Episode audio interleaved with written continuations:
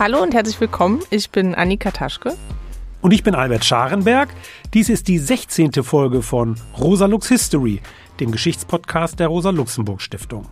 In dieser Folge beschäftigen wir uns mit dem italienischen Marxisten Antonio Gramsci, mit seinem Leben, der italienischen Geschichte, seinem Kampf gegen den Faschismus und ein bisschen auch mit seiner politischen Theorie.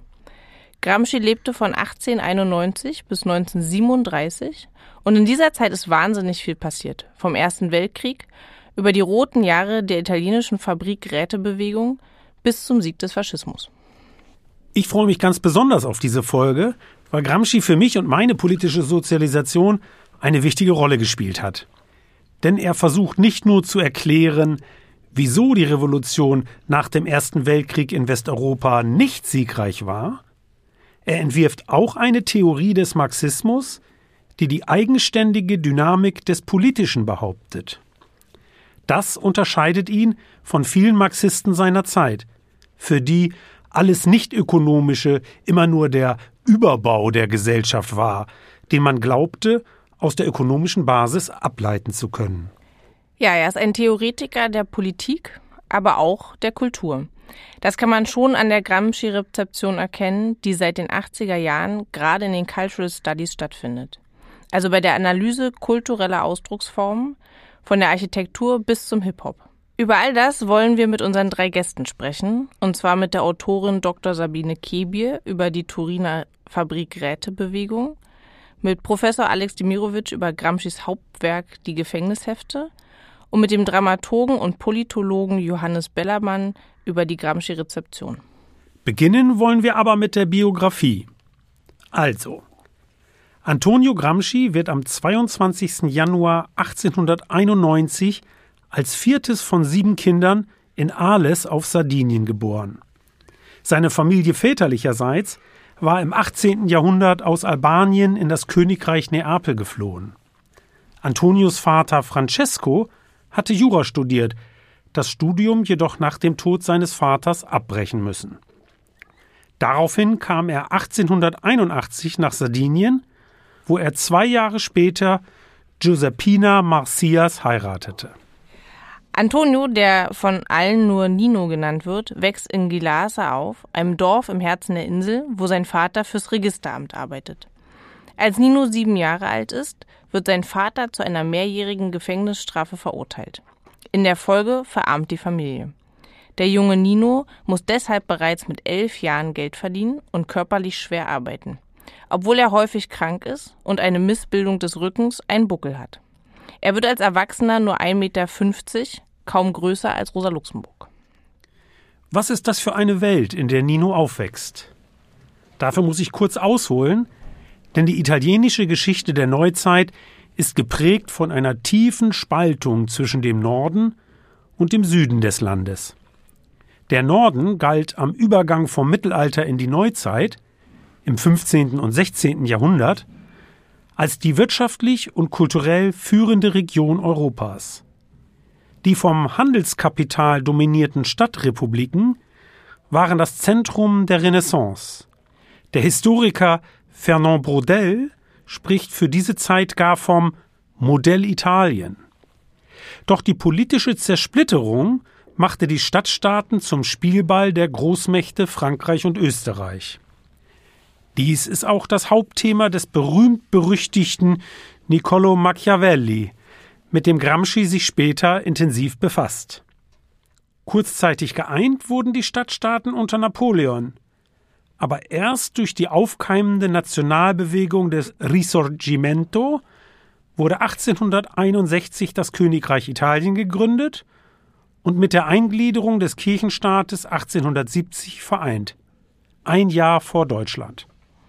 Ja, Albert, die Parallelen zu Deutschland fallen hier ins Auge. Beide Länder waren über Jahrhunderte politisch gespalten und beide Nationalstaaten formierten sich verglichen mit den anderen großen europäischen Ländern erst spät. Deshalb spricht man ja von den verspäteten Nationen. In beiden Ländern wurde die staatliche Einheit nach gescheiterten Revolutionen von oben verwirklicht. Beide wurden dann auch zu Kolonialmächten. Und schließlich waren es nicht zufällig diese beiden Länder, in denen der Faschismus in Europa siegte. in Italien 1922, in Deutschland elf Jahre später. Für Italien kommt noch die erwähnte Spaltung zwischen dem Norden und Süden des Landes hinzu, mit der sich Gramsci sein Leben lang beschäftigt hat. Während der Norden zu den hochentwickelten Regionen Europas zählte, blieb der Süden, der sogenannte Mezzogiorno, wirtschaftlich stecken. Hier dominierte nicht die moderne Industrie, sondern eine überalterte Landwirtschaft. Das galt auch für Sardinien. Der neue Nationalstaat richtete sich einseitig nach den großindustriellen Interessen des Nordens und begründete zu diesem Zweck ein Klassenbündnis, einen, wie Gramsci das nennt, historischen Block zwischen der Industrie und der durch Konzessionen eingebundenen Arbeiterschaft des Nordens. Ein Beispiel hierfür ist die Kündigung der italienischen Handelsverträge mit Frankreich 1889, die im Interesse der Industrie erfolgte. Dass die sardische Wirtschaft dadurch von ihren traditionellen Märkten abgeschnitten wurde, interessierte in Rom niemanden. Für Sardinien bleiben im Wesentlichen die Milchwirtschaft, wo die Preise von den großen Käsereien diktiert werden, und der Bergbau. Aber auch hier kommen die Beschäftigten schlecht weg. Im Bergbau etwa verdienen die Arbeiter rund ein Drittel weniger als in der Toskana.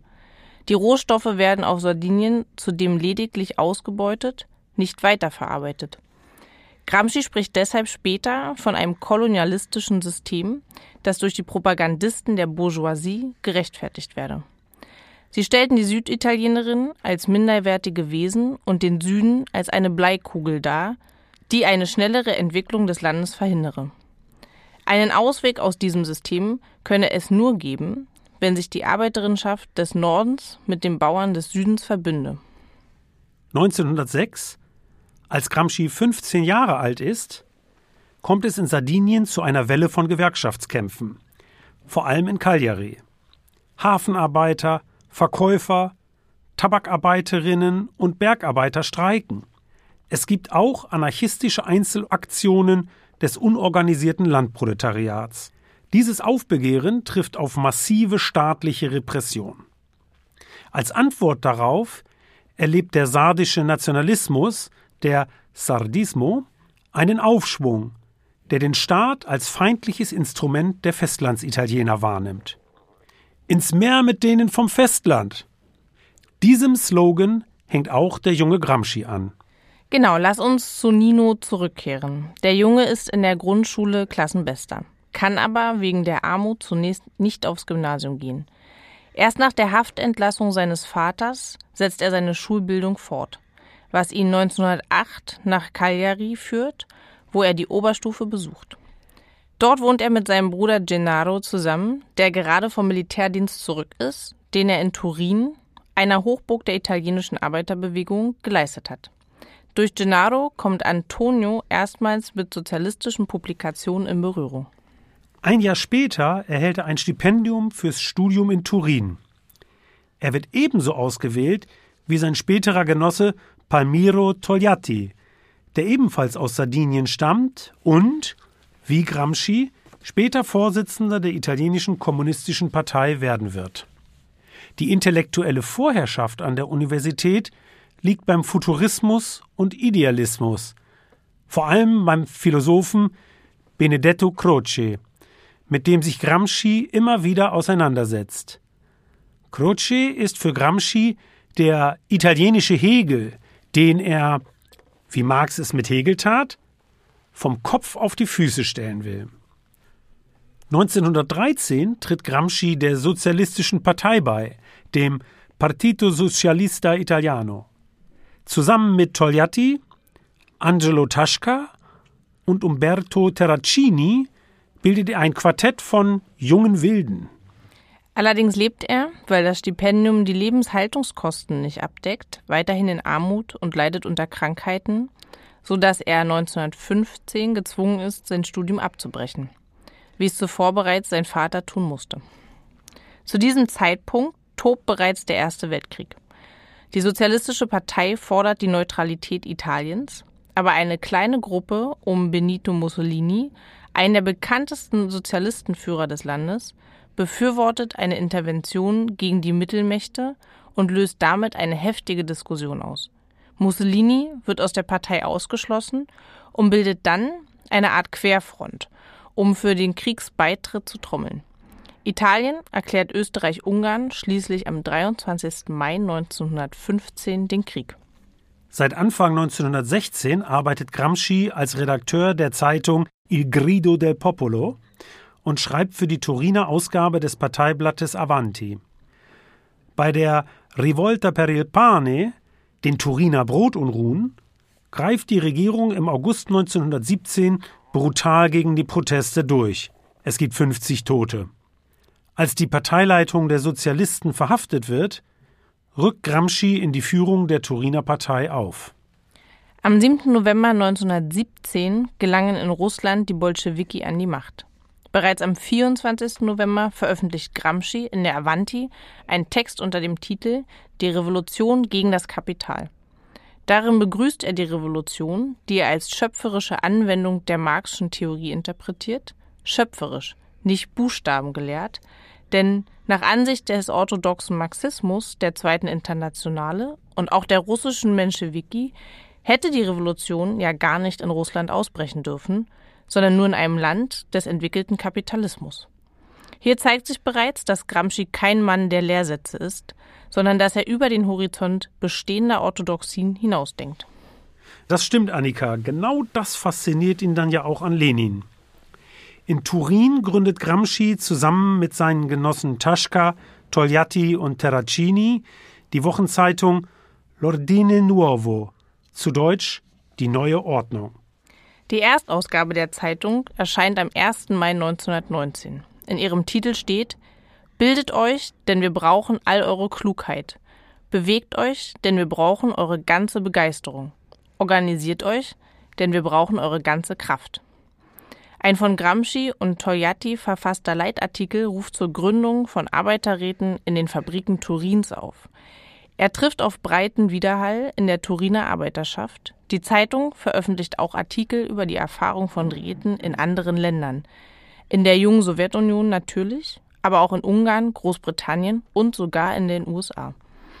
Gramsci propagiert ein Rätekonzept, das über die gewerkschaftlichen Fabrikkomitees in Turin hinausreichen soll. Das Ziel der Räte ist ihm zufolge die Schaffung einer revolutionären Kultur selbstorganisierter Produzentinnen und Produzenten. Auf Initiative des Ordine Nuovo entsteht auch eine Kulturschule, die sich der politischen Bildung der Arbeiterräte annimmt. Gramsci hält dort zahlreiche Vorträge, in denen er die Erfahrungen der Rätebewegung diskutiert und unterstützt den Aufbau kommunistischer Bildungsgruppen. Und genau darüber wollen wir jetzt mit unserem ersten Gast sprechen. Dazu begrüßen wir hier im Studio Dr. Sabine Kebier, die seit Jahrzehnten eine der führenden Gramsci-Expertinnen in Deutschland ist.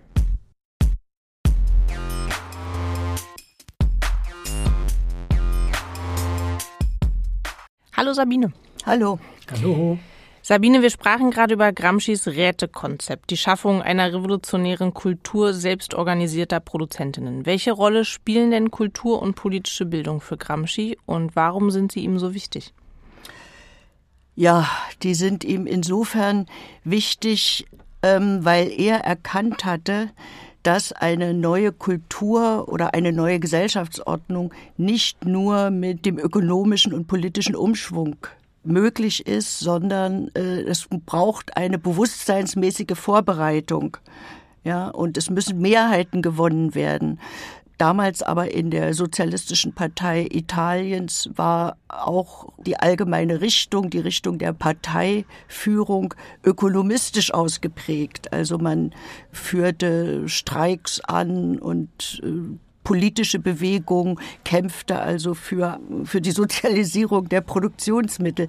Aber Gramsci war der Meinung, es geht um eine ganz neue Zivilisation, die auch kulturell eine Unterfütterung und vor allen Dingen eine Vorbereitung braucht.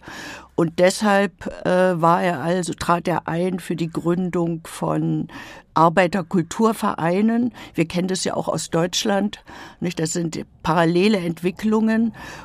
Er hat ja auch sehr viel über die manipulative Kraft der Massenkultur der herrschenden bürgerlichen Klasse gesprochen. Er war sogar der erste Marxist lange vor Adorno und Horkheimer, der erkannt hat, dass diese trivial Kultur, die damals in Fortsetzungsromanen, in Zeitungen, auch im Kino natürlich schon massenhaft verbreitet wurde, hat auch den manipulativen Charakter erkannt, aber er setzte eben doch auch auf die Kraft einer fortschrittlichen Kultur, Deshalb ja auch der Bündnisgedanke mit Intellektuellen, der Gedanke, dass es eine Arbeiterkultur selber geben müsste. Er hat ja dann im Ordine Nuovo als die Rätebewegung eine gewisse Machtposition auch hatte, hatte sie ja auch ihre eigene Zeitung, die eben nicht nur ökonomisch ausgerichtet war, sondern auch kulturell.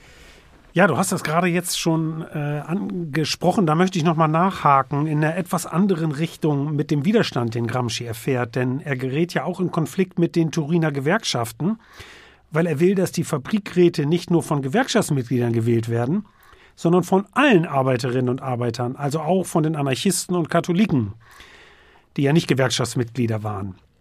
Auch die Anführer der Sozialisten, Giacinto Menotti Serrati und Amadeo Bordiga, stellen sich gegen das Konzept der Fabrikräte. Warum trifft die Idee denn auf so viel Widerstand? Die Idee traf tatsächlich auf Widerstand.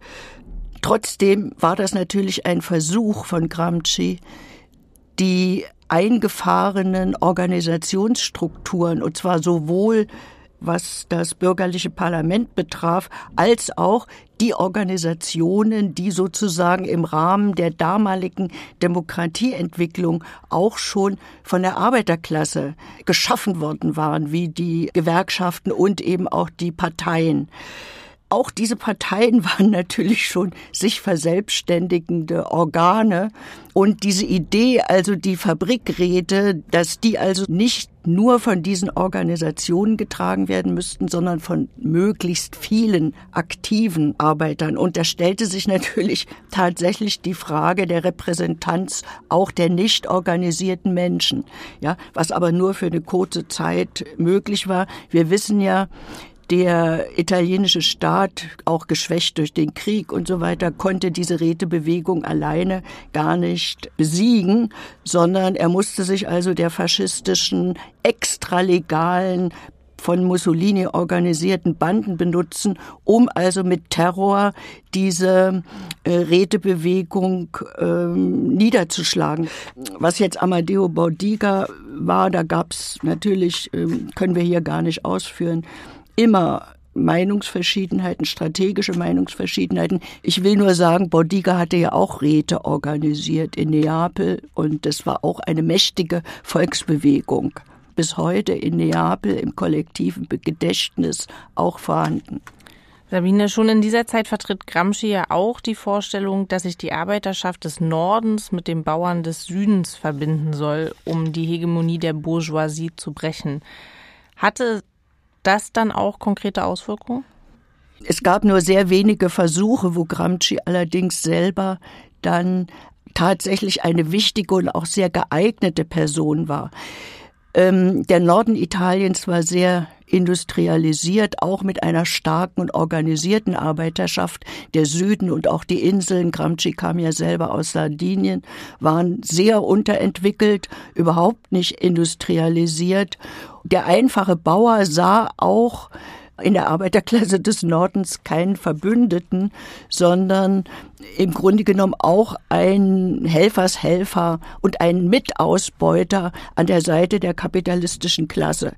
Er kam eben dann nach Turin in dieses größte Industriezentrum, kam in Berührung mit der dortigen sehr aktiven Arbeiterklasse und eine typische Taktik zur Niederschlagung erster Antikriegsaufstände in Turin 1917 Bauern, äh, Soldaten aus dem Süden und sogar eben aus Gramscis Heimat aus Sardinien herangeschafft wurden, die also diese Aufstände niederschlagen sollten.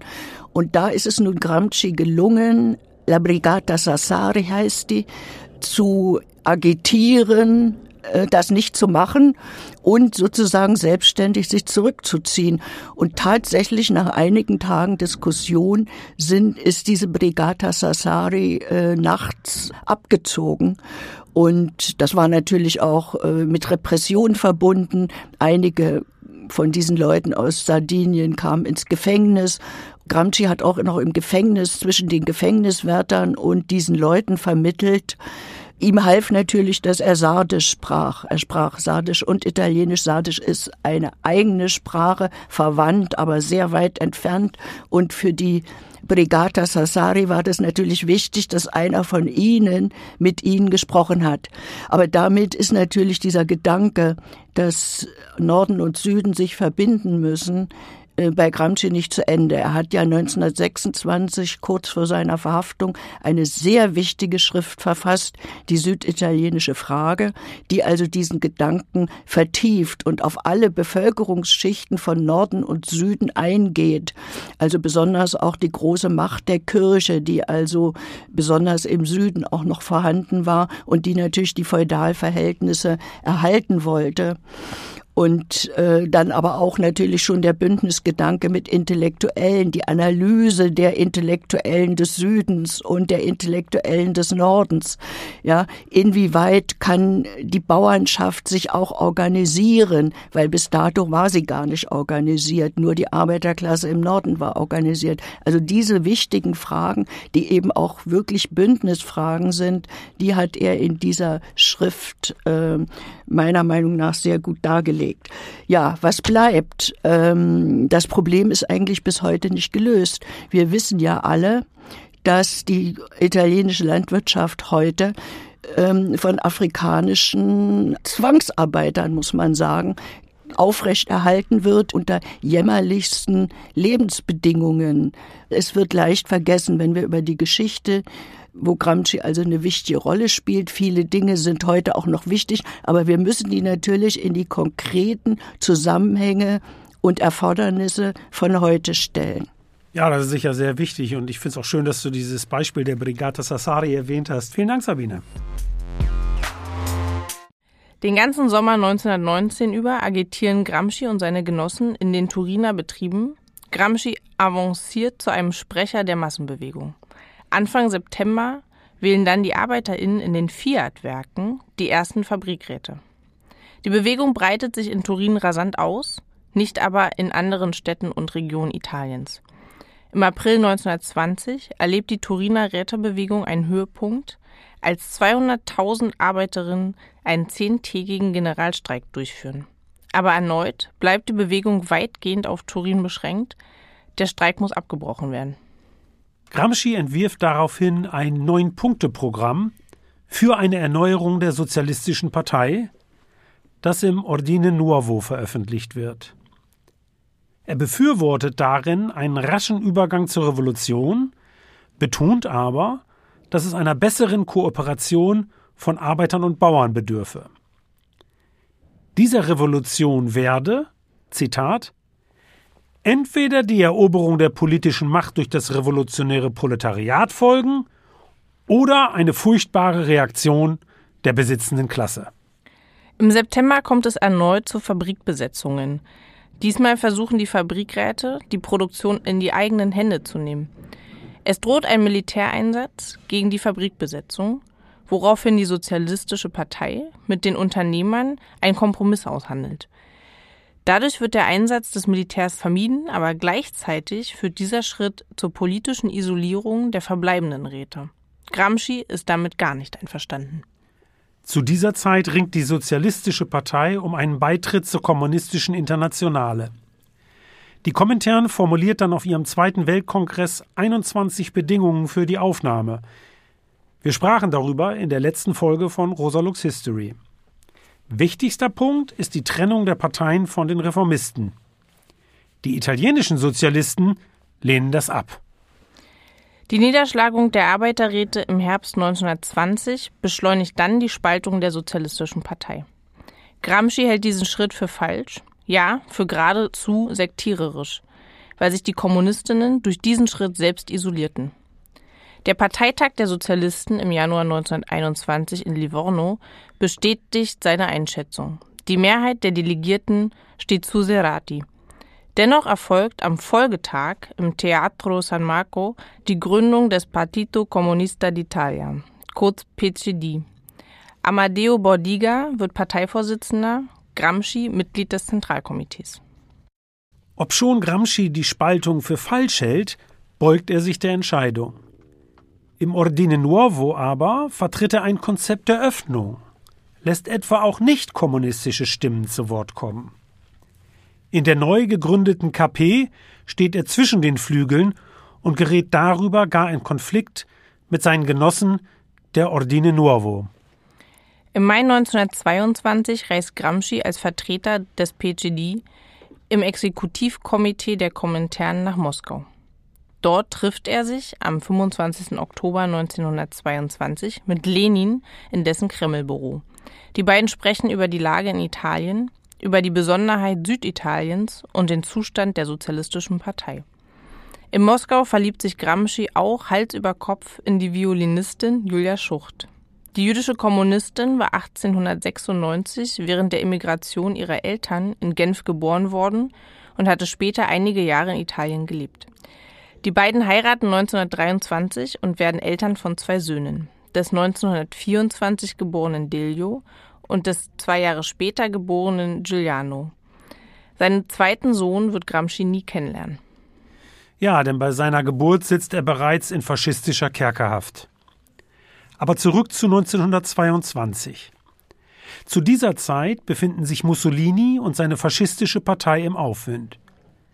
Für Gramsci liegt das Spezifische des Faschismus darin, dass er eine Organisationsform für das Kleinbürgertum geschaffen habe. Dass er dem Hass des Kleinbürgertums auf die Arbeiterschaft eine Stimme und Form gebe, mache den Faschismus so gefährlich. Als die Komintern den Übergang zu einer Taktik der Einheitsfront, also einem Bündnis von Kommunistinnen und Sozialistinnen, empfiehlt, um gegen die faschistische Offensive vorzugehen, wendet sich Bordiga gegen den Vorschlag. Gramscis Versuche, für die Einheitsfront zu mobilisieren, scheitern. Nach Mussolinis Marsch auf Rom und seiner Ernennung zum Regierungschef Ende Oktober 1922 beginnen die Repressionen, Parteichef Bordiga wird verhaftet. Gramsci wird aus Moskau nach Wien geschickt, um aus dem Ausland eine neue Parteileitung aufzubauen. Bei der Parlamentswahl im April 1924 erringt er dann in der Region Venetien ein Abgeordnetenmandat. Dadurch genießt er Immunität, zieht von Wien nach Rom und wird kurz darauf auch Parteivorsitzender. Wenig später wird der sozialistische Abgeordnete Giacomo Matteotti von Faschisten ermordet. Kurz nachdem er im Parlament eine flammende Rede gegen Mussolini gehalten hatte. Der Mord führt zu einem Stimmungswandel in großen Teilen der Bevölkerung. Mussolinis Popularität bricht ein. Aber die oppositionellen Parteien, die Aventinianer, ein Zusammenschluss antifaschistischer Kräfte von den Kommunisten bis hin zu Liberalen und Katholiken, misstrauen einander und verpassen die Gelegenheit. Mussolini reagiert mit Repression und kann seine Herrschaft wieder festigen. Im Mai 1925 spricht Gramsci dann im Parlament immer wieder unterbrochen durch Mussolini, über die Verfolgung der Opposition durch die faschistische Polizei. Wenig später schreibt er, dass das faschistische Italien, um die gesellschaftliche Krise des Landes zu lösen, ins imperialistische Abenteuer führen werde.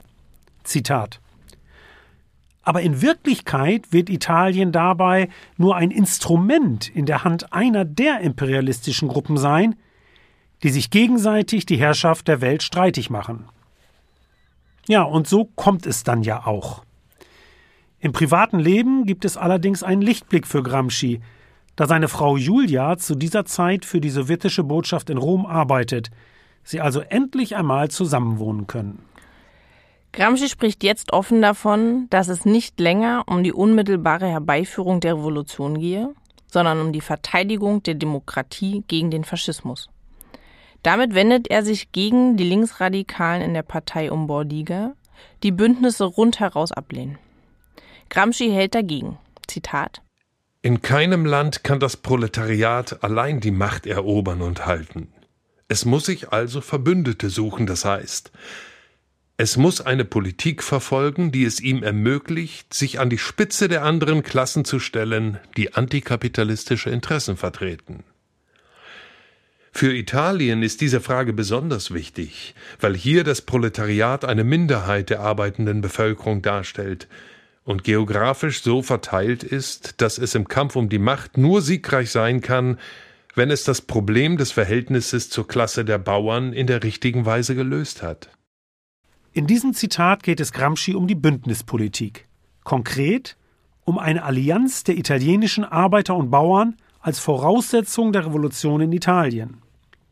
Die Arbeiterklasse müsse das Bürgertum isolieren, indem es ihm seine unnatürlichen Verbündeten entziehe. Dazu aber müsse man, wie Gramsci in seinem Essay über die Questione Meridionale, die Frage des Südens, ausführt, die Klassenbedürfnisse der Bauern verstehen. Ein bloßes Reit euch hinter uns ein genüge da nicht. Mehr noch, will die Arbeiterklasse die gesellschaftliche Hegemonie erringen, darf sie nicht nur ihre eigenen ökonomischen Interessen vertreten, sondern muss Konzessionen machen. Am 31. Oktober 1926 überlebt Mussolini ein Attentat. Er nimmt den Anschlag zum Anlass, die letzten Spuren von Demokratie zu beseitigen. Die faschistische Regierung löst alle Oppositionsparteien auf und beendet die Pressefreiheit. Drei Tage später wird Gramsci unter Missachtung seiner parlamentarischen Immunität verhaftet.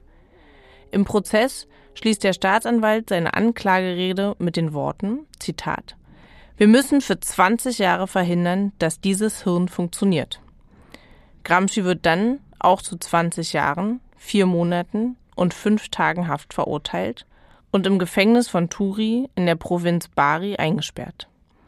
Für Gramsci beginnt eine lange Haft- und Leidenszeit, die sein Biograf Giuseppe Fiori eindringlich beschreibt. Dennoch sind es gerade die in der Haft entstandenen Arbeiten, denen sich sein bis heute anhaltender Ruhm verdankt. Anfang 1929 beginnt er mit dem Verfassen der berühmten Quaderni del Carcere, der Gefängnishefte. Wichtig für deren Transport nach draußen wird seine Schwägerin Tatjana Schucht, die ihn, anders als seine Frau Julia, die 1926 zurück nach Moskau gegangen war, oft im Gefängnis besucht und sich um die Verbesserung seiner Haftbedingungen bemüht aber sein Gesundheitszustand verschlechtert sich immer weiter. Am 21. April 1937 wird Gramsci schließlich aus der Haft entlassen, muss jedoch in der Klinik bleiben, wo er wenige Tage später, am 27. April, stirbt. Ja, du hast damit bereits erwähnt, worum es im Folgenden geht, nämlich um Gramscis Gefängnishefte, eines der Hauptwerke der politischen Philosophie des 20. Jahrhunderts. Das über 2000 Seiten umfassende Mosaik besteht aus Notizen und Gedankensplittern, aber auch essayistischen Abhandlungen. Inhaltlich stehen drei Themen im Mittelpunkt. Die italienische Geschichte und Kultur, die Philosophie des italienischen Hegel Benedetto Croce und die Kritik und Weiterentwicklung des Marxismus, den er in den Gefängnisheften in Anknüpfung an die elfte Feuerbach-These von Marx die Philosophie der Praxis nennt. Gramscis Originalität besteht darin, dass er im Unterschied zu anderen Marxisten herausarbeitet, dass jeder historische Herrschaftsblock nicht nur auf der Ausübung staatlicher Gewalt, also auf Zwang, sondern auch auf der aktiven Zustimmung der Regierten, auf ihrer Übereinstimmung mit der Weltanschauung der herrschenden Klasse beruht. Das nämlich meint sein Begriff der Hegemonie dass die herrschende Klasse die Gesellschaft intellektuell und kulturell führt, so dass diejenigen, die ihrer Herrschaft unterworfen sind, Gramsci spricht von den Subalternen, ihrer eigenen Unterwerfung Zustimmung, ja diese sogar begrüßen. Genau, und das zeigt er dann an der italienischen Geschichte auf an Machiavelli ebenso wie an der italienischen Einigung und natürlich an seiner Gegenwart. Daher kreisen seine Gedanken immer wieder um die Frage, warum die Revolution in Russland gesiegt hat, in Westeuropa aber scheiterte. Seine Erklärung findet sich im folgenden Zitat. Im Osten war der Staat alles. Die Zivilgesellschaft war in ihren Anfängen. Im Westen bestand zwischen Staat und Zivilgesellschaft ein richtiges Verhältnis, und beim Wanken des Staates gewahrte man sogleich eine robuste Struktur der Zivilgesellschaft. Der Staat war nur ein vorgeschobener Schützengraben, hinter welchem sich eine robuste Kette von Festungen und Kasematten befand. Gramsci sagt also, dass sich in den Ländern des entwickelten Kapitalismus eine Zivilgesellschaft herausgebildet habe, die der revolutionären Bewegung eine andere Strategie abverlange. In Westeuropa ist der Staat, wie er schreibt, Hegemonie, gepanzert mit Zwang. Statt einer direkten Eroberung der Staatsmacht wie im Bewegungskrieg der Bolschewiki müssten die Revolutionäre daher einen Stellungskrieg führen, um zunächst die Hegemonie in der Zivilgesellschaft zu erringen. Dazu gehört dann auch die Bündnispolitik, über die ich vorhin anhand der Frage des Südens sprach, aber die Herstellung eines alternativen historischen Blocks geht eben weit darüber hinaus. Entscheidende Akteure in diesem Kampf um Hegemonie sind für Gramsci die Intellektuellen. Sie organisieren die gesellschaftliche Hegemonie und staatliche Herrschaft einer Gruppe. Dabei unterscheidet er zwischen den traditionellen Intellektuellen, die letztlich Relikte vergangener historischer Epochen sind, also etwa die Geistlichen, und den organischen Intellektuellen, die jede Klasse mit ihrer Entstehung neu hervorbringt. Ganz genau, Annika. Deshalb hat, um nur ein Beispiel zu nennen, der amerikanische Musikjournalist James Bernard den Rapper Ice Cube einst als organischen Intellektuellen der marginalisierten Afroamerikaner in den Innenstädten bezeichnet. Aber zurück zu Gramsci selbst. Die Intellektuellen organisieren nicht nur, wenn man so will, ein abstraktes Klassenbündnis. Sie organisieren vielmehr auch das Denken und Fühlen der Subjekte. Und genau hier wird es spannend. Denn im Kampf um Hegemonie geht es gerade um die kulturellen Formen der Vergemeinschaftung, bis hin zur Veränderung der Gewohnheiten der Menschen. Letzteres zeigt Gramsci etwa in seinen Schriften zu Amerikanismus und Fordismus. Im Mittelpunkt dieses Kampfes um Hegemonie steht das, was Gramsci den Alltagsverstand nennt. Zum Alltagsverstand hören wir jetzt ein letztes Zitat. Wenn die Weltauffassung nicht kritisch und kohärent, sondern zufällig und zusammenhangslos ist, gehört man gleichzeitig zu einer Vielzahl von Massemenschen. Die eigene Persönlichkeit ist auf bizarre Weise zusammengesetzt. Es finden sich in ihr Elemente des Höhlenmenschen und Prinzipien der modernsten und fortgeschrittensten Wissenschaft. Vorurteile aller vergangenen, lokal bornierten geschichtlichen Phasen, und Intuitionen einer künftigen Philosophie, wie sie einem weltweit vereinigten Menschengeschlecht zu eigen sein wird. Die eigene Weltanschauung kritisieren heißt mithin, die gesamte bisherige Philosophie zu kritisieren, insofern sie verfestigte Schichtungen in der Popularphilosophie hinterlassen hat. Mit dem Alltagsverstand entwickelt Gramsci ein historisches Verständnis menschlicher Subjektivität.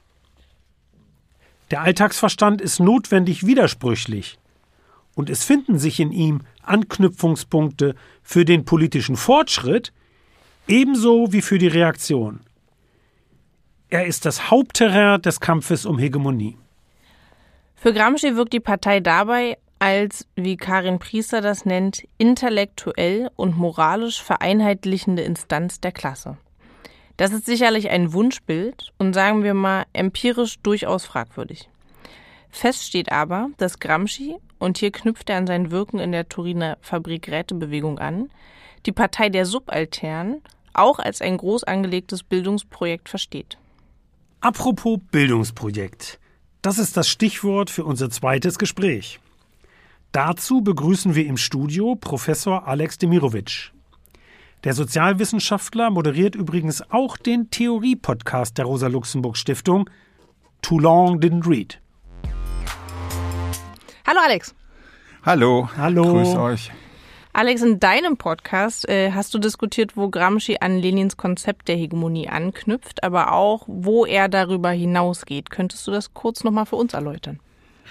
Also der Begriff der Hegemonie ist ja in der russischen Linken seit der Jahrhundertwende äh, geläufig gewesen. Ja, schon vom Plechanow, dann hat ihn Lenin auch äh, aufgegriffen und Lenin hatte dabei vor Augen, eine Allianz, also das war ja sozusagen sein Punkt in der russischen linken Debatte, zu sagen, es ist die Aufgabe der Sozialdemokratischen Partei, sich in alle Klassenbeziehungen einzulassen, in alle Bereiche zu intervenieren, also nicht nur Arbeiterklasse, sondern eben die Gesamtheit der Klassenbeziehung zum Thema zu machen. Und darin, weil die russische Bourgeoisie eben sich so eng verbunden hat mit dem Zarismus und der autokratischen Herrschaft der Großgrundbesitzer, soll die Arbeiterklasse die führende Klasse sein im Verhältnis zu den Bauern, zu den Kleinbürgern, zu den Leibeigenen, also die ja dann eben schon frei waren, aber trotzdem immer noch unter sehr abhängigen Verhältnissen waren. Also die besondere Aufgabe einer umfassenden Allianz, um die Autokratie zu stürzen. Das war ja sozusagen das Ziel. Und der entscheidende Punkt der, des Ansatzes von Gramsci, der wirklich dann weit über Lenin hinausführt, war zu sagen, Hegemonie, das ist etwas, was nicht nur von unten her praktiziert wird, von den Arbeiterinnen, der Arbeiterklasse, der Partei der Arbeiterinnen, sondern es ist eben eine Herrschaftsform auch der bürgerlichen Klasse. Das ist der erste Punkt. Und der zweite starke Punkt, diese Herrschaftspraxis in der Form der Hegemonie ergänzt die Repression, ja, also da, daran wurde in der russischen Debatte überhaupt nicht gedacht, dass es so etwas gibt wie ähm, Konsens, also konsensuelle Grundlagen von Herrschaften. Da bezieht er sich sehr stark auf Machiavelli, also Repression und Konsens. Und das eben, und das ist der dritte Punkt, wird dann organisiert in der Form der Zivilgesellschaft, also einem riesigen Apparat, ja, von unterschiedlichsten Institutionen, also Bibliotheken und Straßennamen und Gewerkschaften und Parteien, der, das Parlament, die Zeitungen, die Zeitschriften, die Verlage. Also das bedeutet natürlich eine komplett andere Konzeption, wie die Linke mit der Frage des Staates und der Macht umgehen muss. Ja, da würde ich direkt anknüpfen, Alex. Die Frage der Hegemonie ist für Gramsci ja gerade mit Blick auf die italienische Geschichte und die reaktionäre Form der nationalen Einigung im 19. Jahrhundert bedeutsam. Verantwortlich dafür ist für ihn, dass die fortschrittlichen Projekte sich nie wirklich für die Lebenswelten der einfachen Menschen interessiert hätten. Was versteht Gramsci denn in diesem Zusammenhang unter nationalpopularer Kultur?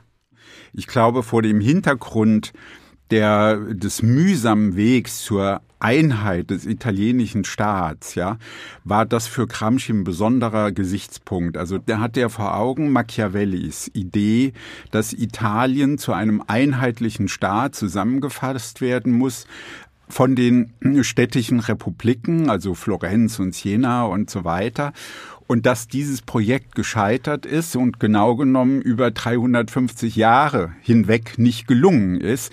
Und für ihn sind zwei Gründe ganz wesentlich. Ähm, das ist die Rolle des Vatikans, also der katholischen Kirche, die die Einheit systematisch verhindert. Und das ist der Großgrundbesitz Süditaliens. Und der Vatikan, das ist ja erstmal ein bisschen ein wilder Gedanke, denkt man. Aber das ist schon von großer Bedeutung, weil für ihn bedeutet das, dass die italienischen Intellektuellen nie nationale Intellektuelle sind im Sinne der Jakobiner, also die einen nationalen Kollektivwillen organisieren, sondern die universalistisch sind, kosmopolitisch, also weggehen, die von, der Kirche sozusagen aufgenommen werden, ja, also die Bauernkinder, die in der Kirche Karriere machen, die ähm, die Theologie sozusagen dann in die ins christliche Europa hinein verbreiten. Und ein zweiter Gesicht Gesichtspunkt, das ist eben der Großgrundbesitz, der eben eine unglaubliche Blockade der Modernisierung Italiens bedeutet und der dazu führt, dass die Ausbeutungsverhältnisse auf dem Land so massiv sind, die Armut so groß, dass kontinuierlich ein Strom von Menschen abwandert, entweder in den italienischen Norden oder dann eben in die Amerikas, also vor allen Dingen Nordamerika. Ein enormer Verlust an Menschen und also das, was ihn sehr beschäftigt und uns eigentlich heute auch beschäftigen muss, ist, wenn so viele Menschen ja, nach Norditalien kommen, dass die sozialistische Bewegung genau genommen permanent überfordert ist, weil sie mit immer neuen Migrationsströmen zu tun hat, die vom Land sind und eigentlich überhaupt die Bildung nicht besitzen. Ja, also die erforderlich ist, um auf der Höhe eines modernen Produktionsapparats wirklich politisch gestalterisch aktiv werden zu können. Und aus seiner Sicht heißt jetzt nationalpopularer Wille, diese Spaltung Italiens zu überwinden, sich nicht zu beschränken auf einzelne Betriebe oder Fabriken, also jetzt Fiat Turin, sondern die Partei als eine nationale, populare Kraft zu verstehen, die wenn man so will, einen Kollektivwillen von unten, eine eigene neue Kultur der Einfachen, der Subalternen schafft und gemeinsam zu neuen, sozusagen nationalen Kollektivzielen entwickelt, was eben auch heißt Fortbildung. Also ich würde mal sagen, ein bisschen anders als jetzt in der deutschen Linken das oft diskutiert wird, nicht eine Politik in einfacher Sprache, sondern umgekehrt die Menschen sozusagen fortentwickeln, so dass sie auf der Höhe Höhe der modernsten Produktionsformen sind, ja, also auf dem Niveau von Internet und Influencern und Software und Plattformökonomie. Nicht, dass alle in diesen Bereichen arbeiten, aber dass man fähig ist, in diesem Milieu sozusagen sich zu bewegen und zu denken und sich nicht einschüchtern lässt, sondern das anpackt als eine neue Form die Linke als gestalterische Kraft. Und ich würde sagen, das ist der Impuls von Gramsci, wenn er von nationalpopular spricht. Auch etwas in der Perspektive dauerhaft Neues schaffen. Also das finde ich also für eine linke Debatte wirklich auch ein sehr wichtiger Punkt, auch aus heutiger Sicht, nämlich sich klar zu machen, da geht es ja nicht um etwas, was man jetzt in einer Legislaturperiode macht, ja, sondern es geht darum, Verhältnisse, Klassenbeziehungen so umzustrukturieren, dass es auf viele Jahre und Jahrzehnte hin zu einer Emanzipation führt. Ja. Vielen, vielen Dank. Ich habe noch eine Frage, nämlich, ähm, was ist denn deiner Auffassung nach das Besondere und das Wichtige an den Gefängnisheften? Naja, die Gefängnishefte, also das wisst ihr ja, ich meine, die sind ja wirklich einer schwierigen Gefängnishaftsituation abgerungen worden. Und Gramsci war ja zwischendurch, hatte ja mit Zensur zu kämpfen, aber auch mit Schreibverbot. Und das hat diesen Notizen, es sind ja wirklich Notizen und alles wollte er später ausarbeiten. Das hat ihn einen eigenartigen Charakter gegeben. Das Attraktionsmoment ist verrückterweise genau das Provisorische, weil man sozusagen da selber so viel, so viele Anregungen bekommt, ja. Und seine Idee war, alle sind Philosophin, aber sie haben nicht die Funktion in unserer Gesellschaft. Aus meiner Sicht begreift er damit sozusagen den Emanzipationsprozess von Marx als eine historisch völlig neue Situation, dass es darum geht, eine völlig neue Denkweise zu schaffen, ja, also zu entwickeln. Die Gefängnishefte sind eigentlich getragen von der Idee, dass alle aus der Subalternität raus können und dass sie sich abspalten von der Bereitschaft, sich unterwerfen zu lassen, also zu denken in den Begriffen von Herrschaft und wirklich wenn man so will, einen Geist der Abspaltung zu praktizieren, wo man sagt, mit dieser Geschichte haben wir gar nichts mehr zu tun. Ja, das überwinden wir. Und das ist ja eine, eine Aufgabe. Und das heißt, alle sollen Intellektuelle werden und eine neue Weltauffassung entwickeln. Und sein Hauptgesichtspunkt in dem Zusammenhang ist, die bürgerliche Klasse geht ja in diese Richtung, aber sie schafft es nicht. Sie schafft es nicht wirklich, diese komplexe menschheitliche Weltauffassung zu schaffen. Das ist sozusagen das, worin das alles mündet. Wirklich spannend. Vielen Dank dafür, Alex. Ja, vielen Dank euch. Ja. Möchte man gleich noch mehr hören, aber kann man bei euch ja machen im Podcast. Ja, genau. Vielleicht machen wir dann noch einen Podcast zu Gramsci. Ja, Teil 2 oder Teil 3. Die Gefängnishefte kreisen ja um die Hegemonie und damit die Frage, wie die gesellschaftlich Subaltern die Hegemonie erringen und die Gesellschaft verändern können. Aber natürlich kann man die Frage der Hegemonie auch losgelöst von seinem Erkenntnisinteresse, das einem spezifischen politischen Projekt verpflichtet ist, lesen. In diesem Sinne stößt Gramsci bis heute auf großes Interesse. Genau, die Rezeption Gramscis ist breit gefächert.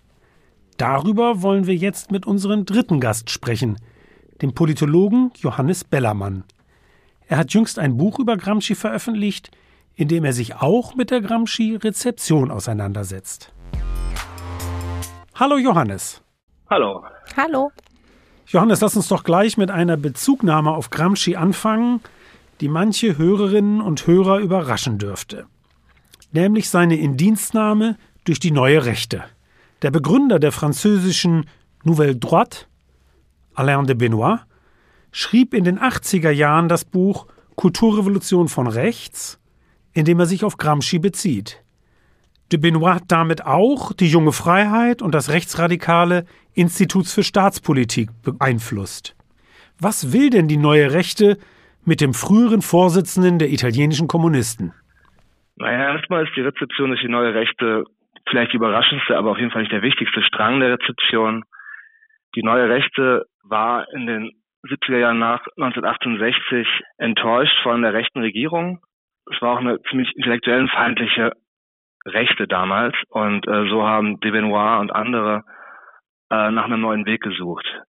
Und unter dem Bezug auf Gramsci postulierte de Benoit den Kampf um Kultur, also die kulturelle Sphäre äh, für sich zu vereinnahmen und auch auf dem Terrain den Linken, auch gerade in diesem Post-68er Zeitraum entgegenzutreten und eben den Linken nicht diesen, diesen Raum zu überlassen, sondern mit rechten Positionen zu besetzen.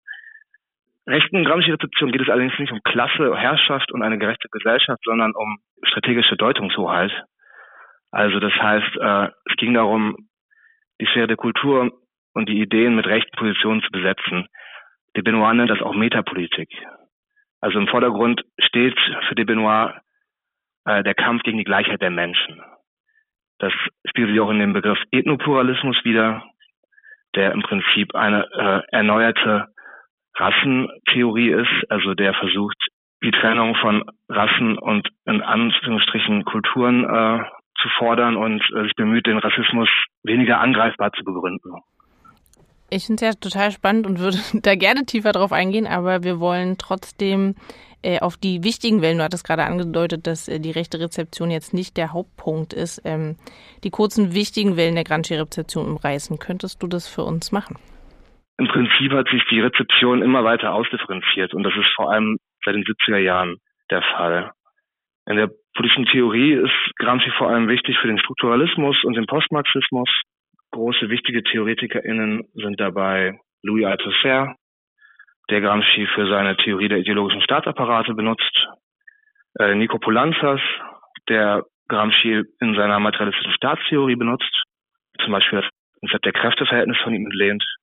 Aber darüber hinaus gibt es ja innovative Theoriestränge und Theoriebildungen, die auch auf Gramsci aufbauen. Zum Beispiel die Cultural Studies und zum Beispiel Stuart Hall, die äh, sich vor allem mit dem Komplex Kultur, Macht und Identitäten beziehungsweise Race, Class, Gender beschäftigt haben. Bedeutend ist auch die postkoloniale Theorie, zu der unter anderem Edward Said und Gayatri Spivak gezählt werden. Bei Said ist es eben sein wichtiges Buch Orientalismus, das sich mit den Bildern vom Osten als Konstruktion des Westens, als das andere beschäftigt. Bei Spivak ist berühmt der Aufsatz Can the Subaltern Speak? Also eine feministische Perspektive, postkoloniale Theorie, wo es um Repräsentation und politische Teilhabe der nicht weißen Frau geht als Ausgangspunkt. Und dann gibt es noch die neogramscianische Theorie. Das ist eine Anwendung auf die internationalen Beziehungen, im Prinzip eine Theoriebildung, die sich mit Hegemonie als internationale Ordnung beschäftigt. In der neogramscianischen Theorie wird davon ausgegangen, dass eben nicht nur Nationalstaaten als Akteure eine Rolle spielen, was in der klassischen realistischen Theorie zum Beispiel eine Rolle spielt, sondern eben auch viele andere Arten von Akteuren und eben auch nichtstaatliche Akteure zum Beispiel. NGOs und äh, nationale Beziehung. Also im Prinzip ist es ein Versuch der Anwendung des Konzepts der Zivilgesellschaft, wie bei Gramsci existiert, auf ein internationales Verhältnis. Der Neogramscianismus untersucht im Prinzip, äh, inwieweit es eben auch eine Herrschaft auf internationaler Ebene gibt, die sich bis in die Gesellschaften selber mit reinzieht. Du hattest es angesprochen, besonders stark rezipiert wird Gramsci auch in den Cultural Studies, die sich der Alltags- und Popkultur widmen. Hast du hierfür noch ein, zwei interessante Beispiele? Ja, also Hall und, und seine KollegInnen haben sich eben besonders mit dem Alltagsverstand bei Gramsci beschäftigt, also Common Sense auf Englisch und eben die Frage, wie Konsens in der Gesellschaft sich zusammensetzt oder wie es zustande kommt. Also der Alltagsverstand ist dabei, was sich Menschen vorstellen können. Wenn man sich Popkultur anschaut und insbesondere im, Hip-Hop und im Conscious Rap in den USA lässt sich das als eine ständige Bearbeitung des Alltagsverstandes beschreiben und dazu gibt es auch Studien. Es gibt zum Beispiel eine Studie zu Tupac Shakur, einem der wichtigsten Rapper der 90er Jahre, der zum Beispiel auch für Lemar, also auch heute wichtig ist, und Tupac eben in seiner Musik Unterdrückung benennt und sozialen Wandel fordert, aber eben auch über Themen wie Vaterlosigkeit, von der er selber betroffen war, oder eben die Bedeutung von Bildung für junge schwarze Menschen hervorhebt. Also, und da richtet sich das in zwei Richtungen. Als eine Kritik der Unterdrückung einerseits durch die Mehrheitsgesellschaft, die weiße, aber auch die Notwendigkeit der eigenen kulturellen Emanzipation. Ja, das ist ein schönes Beispiel, was mir sehr entgegenkommt, weil ich auch mal was geschrieben habe über Hip-Hop als Aufstand der schwarzen Unterklassen. Da kommt natürlich Gramsci auch äh, äh zum Tragen. Ist schon erstaunlich, wie viel Gramsci gerade in der Popkultur rezipiert wird. Ja, da gibt es irgendwie mannigfaltige Anwendungen. Ja, absolut. Also ich meine, das Interessante und Schöne an Gramsci ist, dass es ganz klar einen Begriff von Herrschaft hat, also große Strukturen, ökonomische Strukturen und eben, was sie für Gesellschaft bedeuten, eben Klassenverhältnisse, aber eben auch damit verbunden denken kann, wie alltägliche Praxis und, und das, ja, das, was wir jeden Tag als normal empfinden, wie sie das verschiebt denken kann das macht ihn halt so spannend. Genau, du hast ja auch auf die Kategorie des Altersverstands gerade nochmal hingewiesen, auf die wir auch schon kurz eingegangen waren, die sich ja auf der Ebene des äh, Individuums, des Subjekts auch abspielt, diese Kategorie. Und das wird aber dann praktisch entfaltet bis hin zu Fragen der Hegemonie, also der Vorherrschaft in der Gesellschaft. Das fand ich immer so spannend, dass dieser Zusammenhang gesehen wird. Und dadurch werden leider die Dinge nicht einfacher, sondern komplizierter. Aber äh, ich finde immer auch sehr spannend. Das ist sehr kompliziert und das Werk ist nicht einfach zu lesen. Ich kann nur sagen, Gramsci wird deutlich öfter zitiert, als er wirklich gelesen und interpretiert wird. Und deswegen kann ich nur sagen, dass es sich lohnt, die Gefängnishefte und auch die Frühschriften zu lesen. Vielen, vielen Dank. Ja, vielen Dank, Johannes. Ja, danke euch für die Einladung. Jetzt haben wir jedenfalls gesehen, wie wichtig Gramsci heute noch ist. Nicht nur, aber gerade für die gesellschaftliche Linke. Deshalb wünsche ich mir, dass die Leute sich mit ihm beschäftigen, denn er hat der heutigen Zeit viel zu sagen. Über Italien, aber eben auch weit darüber hinaus. Genau, Albert. Bevor wir uns verabschieden, kommt jetzt noch ein Auszug aus Pier Paolo Pasolinis Gedicht Gramscis Asche, in dem der Regisseur und Dichter ein Zwiegespräch mit seinem ideologischen Meister an dessen Grab führt. Eine Apologie seinem Über-Ich, seinem Helden gegenüber. Gramscis Asche von Pier Paolo Pasolini Nicht nach Mai riecht diese unreine Luft, die den dunklen Garten der Fremden noch dunkler macht oder ihn grell durchzuckt mit blinden Aufheiterungen. Spuckfadenhimmel über den gelben Terrassenwohnungen, die in gewaltigem Halbkreis die Kurven des Tibers verschleiern, die türkisgrünen Berge Latiums, einen tödlichen Frieden, gleichgültig wie unser Schicksal verbreitet der herbstliche Mai zwischen dem alten Gemäuer. In ihm ist die Eintönigkeit der Welt. Zu Ende geht das Jahrzehnt und mit ihm bricht in Trümmer unsere echte und arglose Mühe, das Leben neu zu gestalten. Das Schweigen unfruchtbar, vermodert. Du, Knabe, hast in jenem Mai, da Irren noch Leben hieß, in jenem italienischen Mai, da zum Leben noch Leidenschaft trat, viel weniger leichtsinnig und von falscher Gesundheit als unsere Väter, nicht Vater, sondern demütiger Bruder. Du hast mit deiner dünnen Hand, nicht für uns, du Toter für uns, die wir auch tot sind, mit dir in diesem feuchten Garten, das Ideal gezeichnet, das dieses Schweigen erhält. Du kannst, begreifst du es, nur in diesem Ort der Fremden ruhen, noch immer verbannt, vornehme Langeweile um dich herum, verblasst nur klingt manchmal ein Hammerschlag zu dir herüber aus den Werkstätten des Testaccio, verschluckt vom Abend, zwischen armseligen Schuppen, nackte Blechberge, Schrotthügel, wo ein lümmelnder Lehrbursch sein Tagwerk zu Ende singt, während der Regen aufhört. Zwischen Hoffnung und stillem Zweifel tret ich zu dir. Hier stehe ich selber, arm, im billigen Anzug, wie ihn die Armen im schäbigen Glanz der Schaufenster bewundern, gesäubert vom Schmutz der Gassen, der Straßenbahnbänke, der meine Tage verstört. Und immer karger im Kampf ums Brot ist bemessen die Freiheit. Und wenn mir die Liebe zur Welt wird beschieden, ist es nur durch heftige und naive sinnliche Liebe, doch deine Strenge fehlt mir noch immer, des Für und Wider dich Seins zugleich, für dich im hellen Herzen, im dunklen Gedärm wider dich. Jetzt sind wir aber am Ende der Folge angelangt. Ich hoffe, es hat Ihnen und euch wieder Spaß gemacht und vielleicht haben wir es ja geschafft, Gramscis Bildungsauftrag ernst zu nehmen. Das hoffe ich doch. Von unserer Seite noch der Hinweis, dass man diesen Podcast auch abonnieren kann, wie es bereits über 15.000 Menschen getan haben. Und für die Zeit zwischen den Folgen gibt es auch noch unseren Instagram-Account. Vielleicht sollten wir als Motto des Podcasts Gramscis Wort nehmen. Pessimismus des Verstandes, Optimismus des Willens. Na, das passt jedenfalls zu den Herausforderungen unserer Zeit. In der nächsten, der 17. Folge von Rosa Lux History widmen wir uns dann der Dekolonisierung des globalen Südens. Wir freuen uns, wenn Sie und ihr dann wieder dabei seid. Jupp. Tschüss. Ciao, ciao.